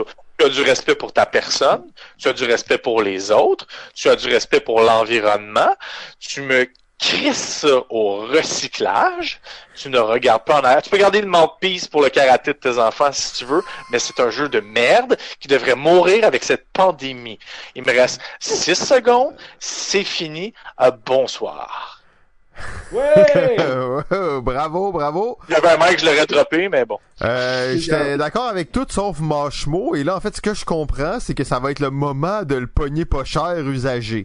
Euh, J'ai vraiment hâte à ça. Euh, je passe la parole à Vincent maintenant. Qu'est-ce que tu as à dire là-dessus? Euh, Ben, euh, moi, je veux juste faire une parenthèse sur le jeu solo. Je t'ai cœuré que le monde me dise Ah, c'est parce que t'as pas trouvé le bon jeu solo pour toi. Non, Ah. tu sais, tu sais, c'est comme, c'est comme si, admettons, tu sais, je suis pas capable de patiner, puis le monde me dit Ah, c'est parce que t'as pas trouvé la bonne paire de patins pour toi. Je serais jamais capable de patiner. Tu sais, je veux dire, décroche, lâche-moi, je vais, je vais aller tirer des ballons dans un panier. Ça, je suis pas pire là-dessus, tu sais. Ouais, mais tu sais, c'est parce que t'as pas trouvé, euh, Maxime, le bon ballon pour bien tirer au panier. Arrête, arrêtons. Le jeu solo, c'est fait pour certaines personnes, pas pour nous. D'accord? Je suis d'accord avec toi. Honnêtement, regarde, la masturbation, c'est le fun, mais le sexe à deux, c'est mieux. Oh, on m'a pas censuré. Et voilà. Ok, Voilà. alors je passe la parole. En fait, c'est quelque chose qui a été mentionné tellement souvent à Balado Ludique, je, je peux même plus compter le nombre de fois que ça a été mentionné. Euh, faites point d'exclamation love dans le chat, ça va vous aider. Euh, je passe à euh, Kevin. Yes, euh, moi aussi, je vais revenir sur le jeu solo. Euh, J'ai l'impression que c'est euh, qu'on est Milas qui se lance le frisbee tout seul puis qui court le chercher. J'ai, euh, c'est le fun, là, mais il me semble que j'ai besoin de quelque chose un petit peu plus là, pour, euh, pour poursuivre. J'ai hâte, j'ai hâte de toucher à du monde puis à des meeples. de toucher à du monde. Ok, c'est vrai, comme on dit dans le chat, le segment sexuel est arrivé. Euh, on passe maintenant à Elsa. Qu'est-ce que tu penses des jeux solo, mais aussi des autres affaires là, qui a été dites? Ah. Ben, ben, moi, euh, je joue au jeu que t'as nommé parce qu'il y a des koalas dedans. Et voilà. Oh. ok. Euh, ben moi, moi, je suis un, un fan euh, de jeux solo. Euh, en tout cas, je pense réellement que les gens qui ne jouent pas à des jeux solo, On des amis. euh, ben ça c'est clair qu'ils en ont pas, mais euh, je pense juste qu'ils ont, ils ont, comme disait l'autre, ils ont pas trouvé le bon jeu pour eux. On va maintenant passer au dernier segment euh, du jour, euh, qui est avec notre psychologue en chef, euh, Elsa. Bonsoir. Doctorante en psychologie. Docteur, doctorante ou docteur? Doctorante. Doctorante, superbe. Euh, oui, donc c'est ça. Comme je disais, euh, aujourd'hui, on va parler de stress et de gestion du stress. Puis, un bon exemple de stress dans les jeux de société, c'est euh, Captain Sonore. Euh, Est-ce qu'il y en a parmi vous qui ont joué à Captain Sonore? Levez la main. Ouais, tout le monde. OK, génial. vous allez peut-être pouvoir à la fin partager un peu votre expérience. Je vais vous partager mon expérience de ma première game de Captain Sonore. Mais avant vraiment d'embarquer là-dedans, euh, j'ai essayé d'expliquer un peu qu'est-ce que c'est que le stress. Pourquoi? Parce que je pense plusieurs personnes utilisent ce terme. Euh, je suis stressée, euh, je, suis anxieux, je suis nerveux. C'est comme tous des synonymes. Mais en fait, non. Exactement. Donc, en fait, il y a une grande différence, par exemple, entre être stressé, être nerveux ou être anxieux. Donc là, je vais me concentrer plus sur le stress, euh, vraiment, euh, aujourd'hui. Qu'est-ce que c'est que le stress? en fait, le stress, c'est plusieurs choses. Tout d'abord, c'est des sensations physiologiques.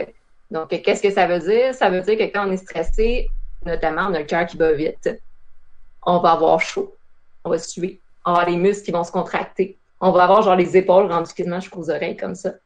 Euh, on va être fébrile.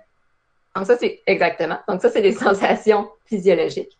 On va avoir des sensations puis des réactions cognitives. Par exemple, plus de difficultés à se concentrer, des pertes de mémoire. On va avoir plein de choses qui vont tourner dans notre tête.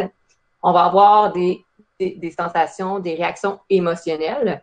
Donc, euh, être plus irritable, grognon, avoir les émotions qui font des up and down. Et on va avoir des réactions comportementales quand on est dans l'état de stress. Comportemental, qu'est-ce que ça veut dire? Ça veut dire que soit on va figer, ou on va avoir le goût de fuir, ou on va avoir le goût d'attaquer, de réagir par rapport à un danger, une situation stressante. Fait que le stress englobe tout ça. Notre corps au complet qui réagit par rapport à un danger qui va être dit réel. C'est ça la différence ici, je fais une petite parenthèse, entre le stress et l'anxiété c'est que quand on est stressé, le danger est réel et concret et tangible. Par exemple, il y a un gros chien devant nous qui, qui grogne puis qui vient pour nous attaquer. Et que quand on est dans l'anxiété, on va parler d'un danger qui est irréel. Donc, pas nécessairement avoir peur des fantômes puis euh, des zombies, mais irréel dans ce sens que le danger n'est pas présent devant nous. Il est soit dans le passé, je me suis déjà fait attaquer par un chien quand j'étais jeune et là j'ai peur des chiens, ou ça va être une peur du futur que se passerait-il si jamais euh, j'avais un accident? Que se passerait-il si jamais je perds mon jeu préféré? Donc, ça, c'est l'anxiété. Donc, dans le stress, plein de réactions physiologiques par rapport à un danger réel. Un danger, ça ne veut pas nécessairement dire quelque chose de gros. Ça peut être juste, par exemple, j'entends un gros bruit et wow, je vais réagir, mon corps s'active, état de stress, adrénaline. Ça peut être aussi aussi simple que euh, je suis en cuisine, je suis en train de faire à manger, j'échappe ma cuillère à terre. Wow, je viens pour la rattraper. État de stress. Donc, dans le stress, comme je viens de nommer, euh, tout notre corps réagit par rapport à un événement stressant. Et là, on voit la différence entre deux formes de stress. On a le stress aigu et le stress chronique. Qu'est-ce que c'est la différence entre les deux? C'est qu'un stress, euh, un stress aigu, qu'on appelle un peu un état de stress normal. Tout le monde en vit. Si on n'avait pas de stress, on ne serait pas en vie, en fait, parce que c'est le stress qui nous permet de survivre. C'est l'instinct de survie, en fait. Exemple, ben, il y a souvent cette image-là, puis je vais utiliser l'image des ours pour faire un petit lien avec la chronique précédente. Mais si on marche dans la forêt, puis un gros ours qui nous attaque, puis qu'on ne serait pas stressé, on réagirait pas, ben, nos chances de survie sont pas très fortes. Sauf que si on réagit, l'état de stress, le corps s'active, le cœur bat vite, nos muscles se contractent, qu'est-ce qu'on fait? On fuit, par exemple. On va partir à courir. Fait que ça, c'est le stress aigu. Le stress aigu, ça fait un peu comme un pic. Il y a un état d'alarme, on perçoit un danger, on réagit par rapport à ce danger-là et on décompresse. On revient à la normale. Donc, un état de stress aigu, comme j'ai dit, c'est normal, ce qui nous permet de survivre. Et on va vivre ça à tous les jours, dans plein de petites situations. L'autre côté, c'est ce qu'on appelle le stress chronique. Le stress chronique, je, je pense que vous connaissez le mot chronique, ce qui veut dire un stress qui est répété exactement comme ça, ou un stress à long terme. C'est soit un événement ou une situation stressante qui perdure dans le temps, ou une accumulation de plein de petits événements stressants. Que il y a différent entre un stress aigu et un stress chronique. C'est qu'un stress chronique, ça euh, devient néfaste pour l'organisme. J'utilise, puis je disais hier euh, aussi cet exemple-là dans la, la diffusion euh, que j'ai faite avec Mixil, mais des exemples de l'autoroute. Donc, on vient pour traverser une route.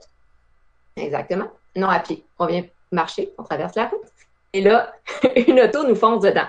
Réaction d'alarme, on regarde l'auto, on réagit idéalement, soit qu'on fige, soit qu'on fuit, soit qu'on attaque l'auto. Disons ici qu'on fuit. Donc, on vient, on traverse la route, puis rendu de l'autre côté, on relaxe parce qu'on a évité le danger. Ça, c'est un stress aigu. Un stress chronique, je traverse la, route, il y a une auto qui me fonce dedans, je réagis, disons que je vis l'auto, et là, je viens pour relaxer, et tout d'un coup, bah, il y a une autre auto qui me fonce dedans. Je réagis encore une fois, je reste dans l'état de stress, je continue, et là, il y a une autre auto. Et là, je continue, il y a une autre auto, etc. là, je me rends compte que finalement, c'est une autoroute à 20 voies que je suis en train de juste constamment être en état de survie. Donc ça, c'est le stress chronique, c'est quand on n'arrive pas à descendre ce pic-là et finalement, ça fait juste augmenter, augmenter, augmenter, augmenter, etc. Et qu'au moment où on arrive à décompresser, ça peut être une journée après, une semaine, un mois, un an, etc., ben, on est rendu épuisé. Donc, notre système immunitaire, notre système au complet est juste exactement euh, comme ça. Et là, bref, si on continue là-dedans, on peut amener, on peut en venir à des symptômes de déprime et autres, mais disons que on reste avec ça pour aujourd'hui. OK, le stress aigu et le stress chronique qui s'accumulent dans le temps. Maintenant, qu'est-ce qu'on veut comprendre de ça, évidemment? Je fais un petit lien avec l'autre chronique que j'avais faite il y a deux semaines. C'est qu'on veut arriver à percevoir le danger, on veut arriver à bien réagir. Si je fige devant une auto qui me fonce dedans, mes chances de survie ne sont pas très élevées. Donc, on veut réagir, s'adapter. Donc, c'est ce qu'on appelle la phase d'adaptation et de résilience. Et on veut arriver à bien décompresser. Donc, on veut arriver à juste bien gestion des émotions, relaxer, enlever la tension, pleine conscience, ancrer dans le moment présent, etc. Donc, ça, c'est le stress. Est-ce qu'il y en a parmi vous qui ont déjà vécu du stress? Jamais. Jamais. Donc, instinct de survie, zéro. Donc, je pense que c'est une question piège. Théoriquement, vous auriez tous vécu du stress. Mais bon, là, je vais prendre le temps qui me reste pour vous partager un peu mon expérience de Captain Sonore euh, dans le contexte. Ben, voilà, présentation de boîte, tout le monde le fait. Euh, dans le contexte, j'avais déjà vu des gens euh, jouer euh, à Captain Sonore. Euh, ce que j'avais vu, c'est des gens qui se gueulaient après, pendant que moi, je suis en train de jouer à un autre jeu. Puis, quasiment un an après, dans un party de Noël, j'ai décidé de jouer à Captain Sonore. Le contexte, c'est qu'on était huit, quatre contre chat, en temps réel, la version temps réel. Et euh, la personne qui nous a expliqué le jeu dans ce contexte-là où on était entouré de plein d'autres gens, donc un environnement bruyant avec d'autres gens qui sont en train de jouer à d'autres jeux. Euh, la personne qui m'a expliqué le jeu avait joué une fois dans sa vie et euh, c'est pas une personne qui explique très bien les jeux. Donc sur le coup, on est là, on est prêt. Le trois quarts sont des débutants. Le reste, c'est des gens qui ont joué une ou deux fois. La personne nous crie un peu les directives tout en installant le jeu. Et tu le moi qui est comme qu'est-ce que je fais? On m'installe dans un rôle et on nous dit let's go, c'est parti. Pour ceux qui ont déjà joué à Captain Sonore, on comprend que c'est un jeu assez euh, récent. Dans ce sens, tout d'abord, c'est un jeu qui est assez compétitif. Donc, l'aspect compétitif qui est assez bien représenté. Là, j'ai amené un petit aspect visuel par ceci. Donc, ceci, c'est ce qu'on appelle une belle barrière de communication. C'est un, signe de compétitivité dans ce sens que tu peux pas voir ton ennemi. Et c'est un grand signe qui démontre aussi que le jeu va être complexe parce que tu peux pas voir les, tes adversaires. C'est une partie, une caractéristique intéressante du jeu. Donc, premier élément, c'est que le jeu est en temps réel, comme j'ai mentionné qu'est-ce qui est intéressant dans les jeux en temps réel, c'est que le facteur stress est à son plein potentiel. Pourquoi? Parce que le stress va se générer notamment dans des situations de nouveauté. Donc là, on était dans une belle situation de nouveauté. La majorité était nouveau. J'ai jamais joué à ce jeu. Nouveauté égale inconnu. Inconnu égale devoir s'adapter au fur et à mesure. s'adapter au fur et à mesure engendre un certain stress. Tout ce qu'on appelle le, stress de survie. Donc, d'être constamment en état de survie. Deuxièmement, euh, dans les jeux en temps réel, ce qui engendre notamment ici le stress, j'ai nommé, il y a l'inconnu, il y a l'incertitude, il y a l'imprévu aussi. Qu'est-ce que c'est l'imprévu? C'est en fait que au fur et à mesure de ce jeu-là, euh, qui est très, très rapide, l'interaction très rapide, c'est qu'on doit constamment s'adapter à des nouvelles situations dangereuses.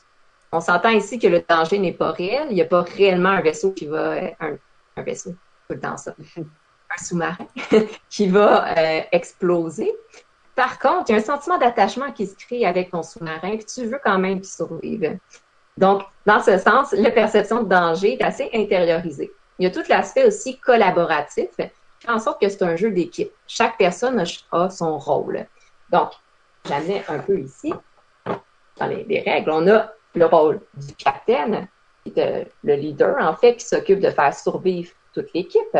On a le rôle, dans la version française, qui s'appelle le détecteur, qui est dans le fond la personne, un peu comme la petite fille dans le loup-garou, qui est là puis qui essaie comme subtilement d'écouter et de voir ce que euh, l'équipe adverse fait. Un rôle très, très stressant parce que euh, il y a un peu toute la pression qui est sur tes épaules d'être capable de détecter euh, qui, qui est rendu le, le, voyons, tout le temps, je dis tout le temps vaisseau marin, et voilà. Je dois avouer que j'ai ce rôle j'ai essayé de faire ce rôle et ça demande vraiment des attitudes spatio-temporelles que je n'ai pas. Donc, euh, ceux qui veulent expérimenter, il faut avoir une certaine vision spatio-temporelle pour être capable, sinon tu te ramasses dans le champ. Et là, je rajoute une autre variable au stress, tout ce qui est la comparaison sociale et le sentiment de vouloir performer pour ton équipe. Et quand tu te rends compte que tu n'as pas les aptitudes nécessaires, qu'est-ce qui se passe? Le grand sentiment d'infériorité, le sentiment de ne pas être à la hauteur et le, stress monte parce que tu as l'impression que tu n'es pas en train de survivre, tu es en train de, de ben, c'est ça, le contraire. Tu es en train de figer devant l'auto. Donc, on veut vraiment être dans l'action dans ce genre de jeu. Et notamment, un genre de jeu que quand on a l'habitude de vouloir réfléchir et prendre le temps d'évaluer, c'est pas nécessairement euh, réaliste. C'est un jeu action-réaction. Donc, vraiment les habitudes de stress Le troisième rôle, qui est le second, s'occupe vraiment de euh, essayer de s'occuper du matériel. Donc, euh, dans le jeu, il y a plusieurs actions qui peuvent être mises en place. Par exemple, lancer des, mettre en place des drones, lancer des torpilles, mettre en place des mines. Donc, pour ça, il faut que les gauches, les ranges soient remplis demande une grande communication avec le reste de l'équipe. Et enfin, il y a le mécano. Euh, un rôle qui est assez euh, intéressant, mais le mécano communique directement avec le commandant pour vraiment mettre en, place le système pour permettre de lancer les mines et les drones et autres. Donc, il y a plusieurs rôles, comme j'ai nommé, ce qui, d'une certaine manière, rend le jeu stressant parce que chaque personne est autonome. Donc, généralement, dans les jeux collaboratifs, on peut toujours un peu compter sur les autres pour nous entraider. Euh, si on pense euh, à des jeux, exemple Spirit, Island, où tout le monde a le même objectif. Tandis que dans ce jeu-là, chaque personne a un peu son objectif particulier. Ce qui fait en sorte que si tu n'es pas à la hauteur, ben, ça va avoir des répercussions sur tout l'ensemble de ton équipe.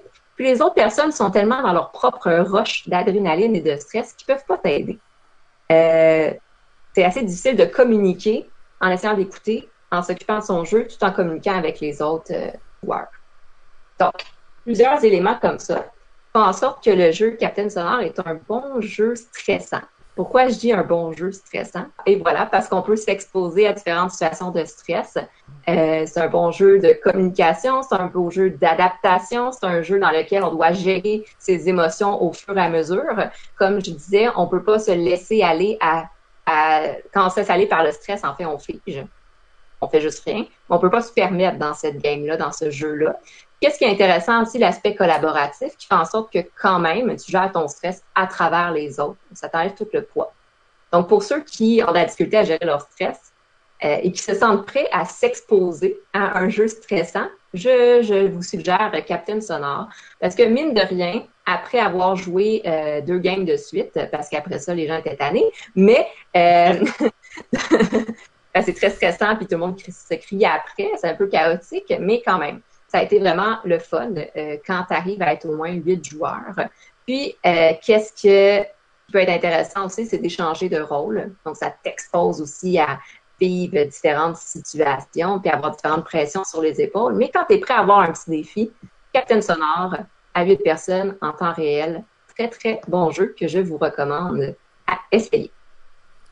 Oh, ben, merci beaucoup pour ça. C'est vrai que c'est ça, ça va bien ensemble les deux. C'est un très bon sujet, euh, toujours intéressant, toujours pertinent. Doctorante en psychologie, on va laisser euh, le, spécialiste de l'éducation réagir là-dessus. Vincent, qu'est-ce que tu en penses de ça, de, du stress et euh, dans les jeux? Ben, c'est très intéressant comme, comme approche, puis on pourrait en fait le, le, le, transposer sur plusieurs autres phénomènes. Euh, notamment, admettons, là, je te demande, je te demande la question, Elsa. Est-ce que tu penses que euh, le stress aussi de performance que l'on peut avoir dans des jeux, que ce soit pendant la partie ou pendant euh, l'explication des règles, qu'on a peur de manquer des morceaux, puis que là, on commence à être stressé, un petit peu comme les, néophytes qui vont apprendre un nouveau jeu, puis vont faire OK, là, il y a trop de règles, là, je suis pas capable de rien comprendre. Est-ce que tu penses que ce serait le même type de stress? Euh, c'est super intéressant. euh, tu sais, tout à l'heure, je faisais un peu la différence entre stress et anxiété. Souvent, chez les néophytes qui, euh, tu nommes stress d'anxiété, stress de performance, mais je dirais plus anxiété de performance. La peur de pas être à la hauteur, la peur de pas de vivre des échecs, la peur d'échouer, la peur de perdre le contrôle dans le jeu, la peur de l'imprévu, de l'inconnu, mais vraiment dans l'appréhension. Je vais y aller brièvement ici. Je nommerais plus anxiété dans ce sens-là peut-être pas un, trouble anxieux, mais anxiété. Puis, euh, dans ce sens que je pense qu'il n'y a pas tous les nouveaux joueurs qui sont stressés comme ça, mais que quand tu es stressé comme ça, c'est sûrement que tu as cette anxiété-là de performance. Tu accordes tellement d'importance au fait de réussir puis de gagner que ça fait en sorte que tu te mets full d'exigences sur attente élevée sur les épaules, puis là, tu as vraiment peur d'échouer. Fait que si, exemple, quelqu'un m'explique un jeu, puis que moi, la seule chose que j'ai dans ma tête, c'est oh my god, faut que je me rappelle de tout ça, faut que j'y arrive, faut pas que j'échoue, faut pas que, genre, faut pas que je fasse des erreurs sans genre l'air ridicule. Ben, c'est sûr que quand tu es en train de réfléchir à ça, t'es pas en train de vraiment écouter ce que la personne dit, t'es pas en train d'intégrer ce que la personne dit, puis ça risque plus d'arriver. On appelle un peu l'anxiété de performance. Puis si tu veux, je fais un promo, là, mais si tu veux un peu plus d'informations, justement, hier, le, le live qu'on a, que j'ai fait avec euh, Sophie Bourassa de Mexil, c'était exactement là-dessus sur l'anxiété de performance dans les jeux de société. C'est un super beau lien, super pertinent. Très cool. Kevin, toi, as-tu une opinion là-dessus, le stress et tout ça? Je suis constamment stressé. Dit-il avec voix super zen. Il a pas l'air stressé. d'éviter ce genre de jeu-là parce que je veux pas justement. Euh, tu sais, je suis là pour me détendre, je suis là pour relaxer, avoir du plaisir entre amis. Puis ce genre de jeu-là, de, de stress, de faire comme ça, un peu comme Magic Maze aussi, qui est comme euh, ah, va là, va par là. C'est comme un peu stressant. J'essaye d'éviter un petit peu parce que une personne un peu stressée de nature à la base. Donc euh, quand je joue, je relaxe. Ok, ben oui, ça fait du sens. Euh, et maintenant, Max. Euh, bon, ok. Fait que je vais vous apprendre de quoi. Si vous jouez Captain Sonore, dans votre équipe, il faut que vous preniez la personne qui a une transplantation cardiaque. La raison est simple.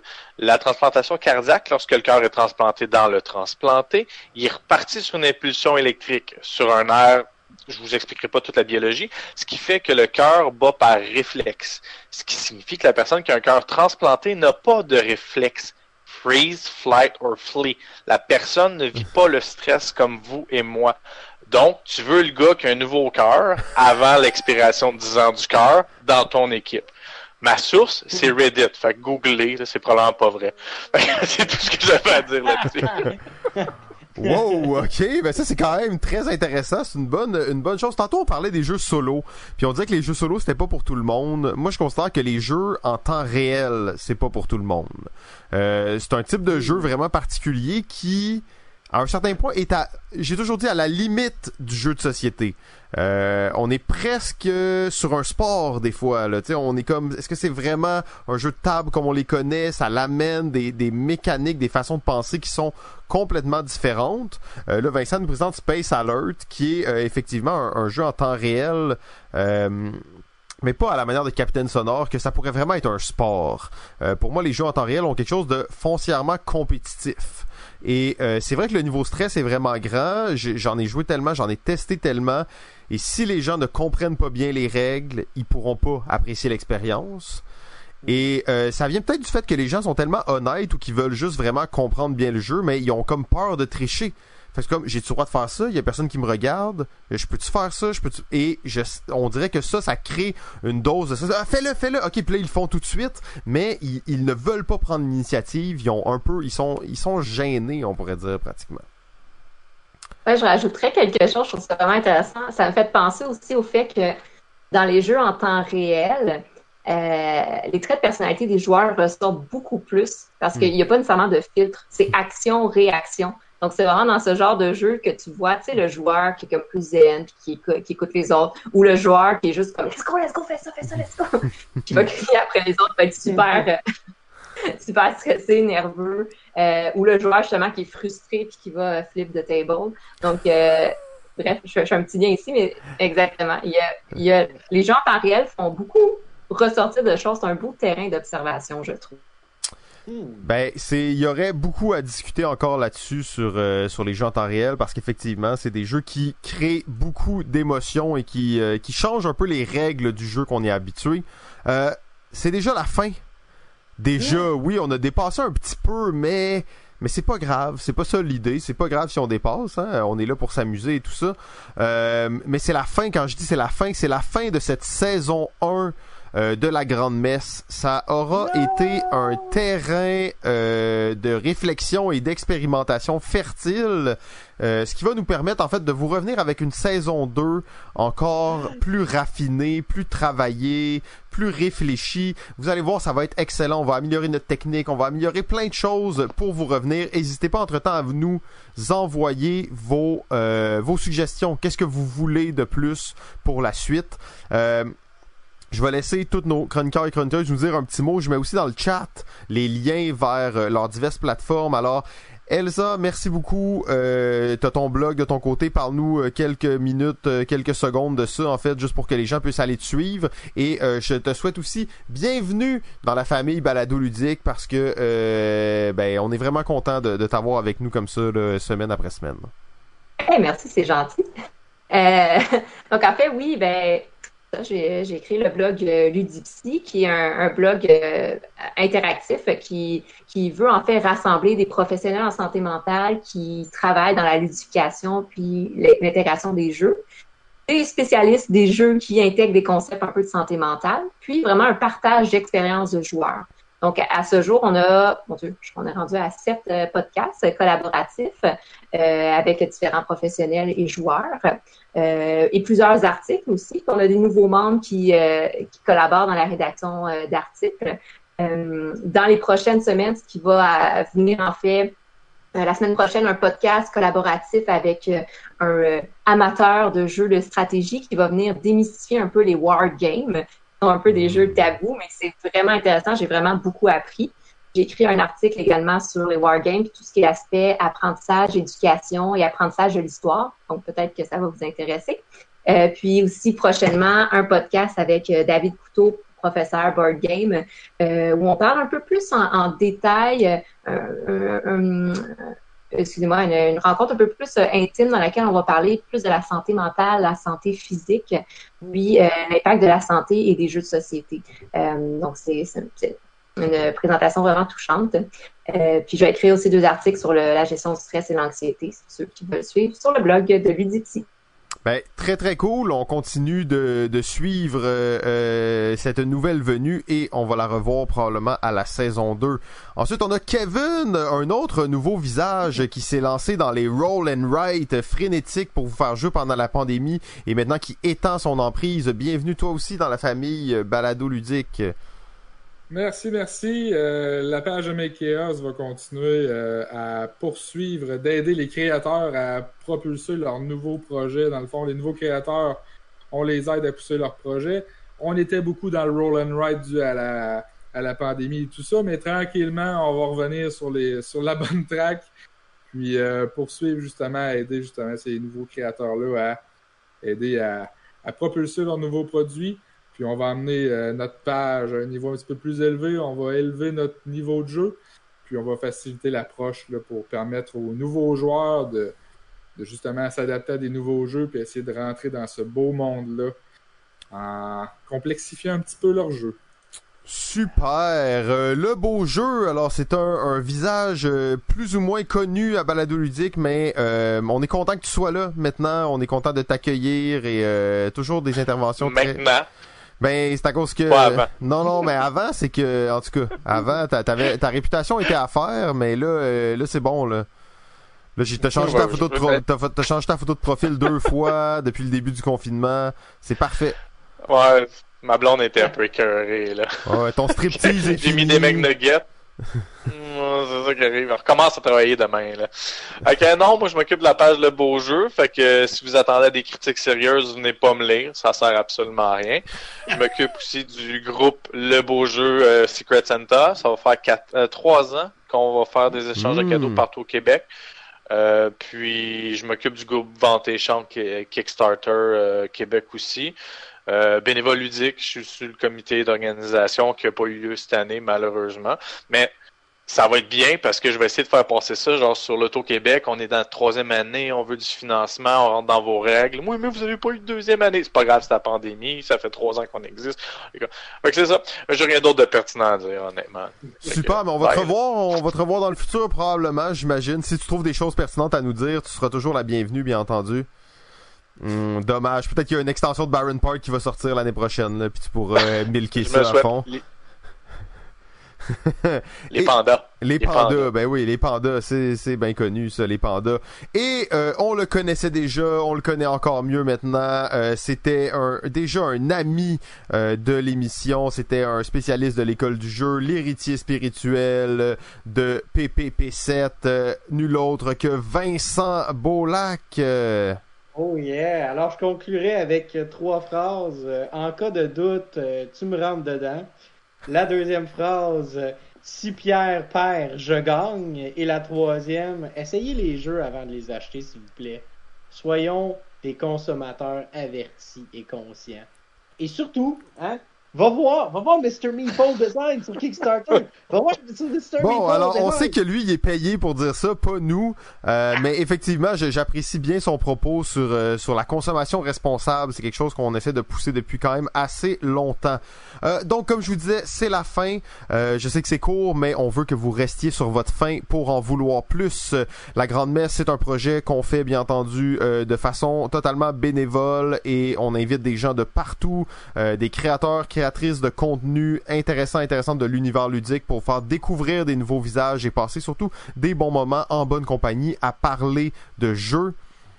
Euh, c'est ça. En fait, si vous êtes nouveau sur Twitch, vous savez qu'on va faire un raid juste après. Donc restez, on va vous envoyer vers un autre streamer. Donnez-y beaucoup d'amour. C'est comme ça que Twitch fonctionne. Et sinon, je vais terminer sur le mot de la fin. Amen. Amen. Ah, mais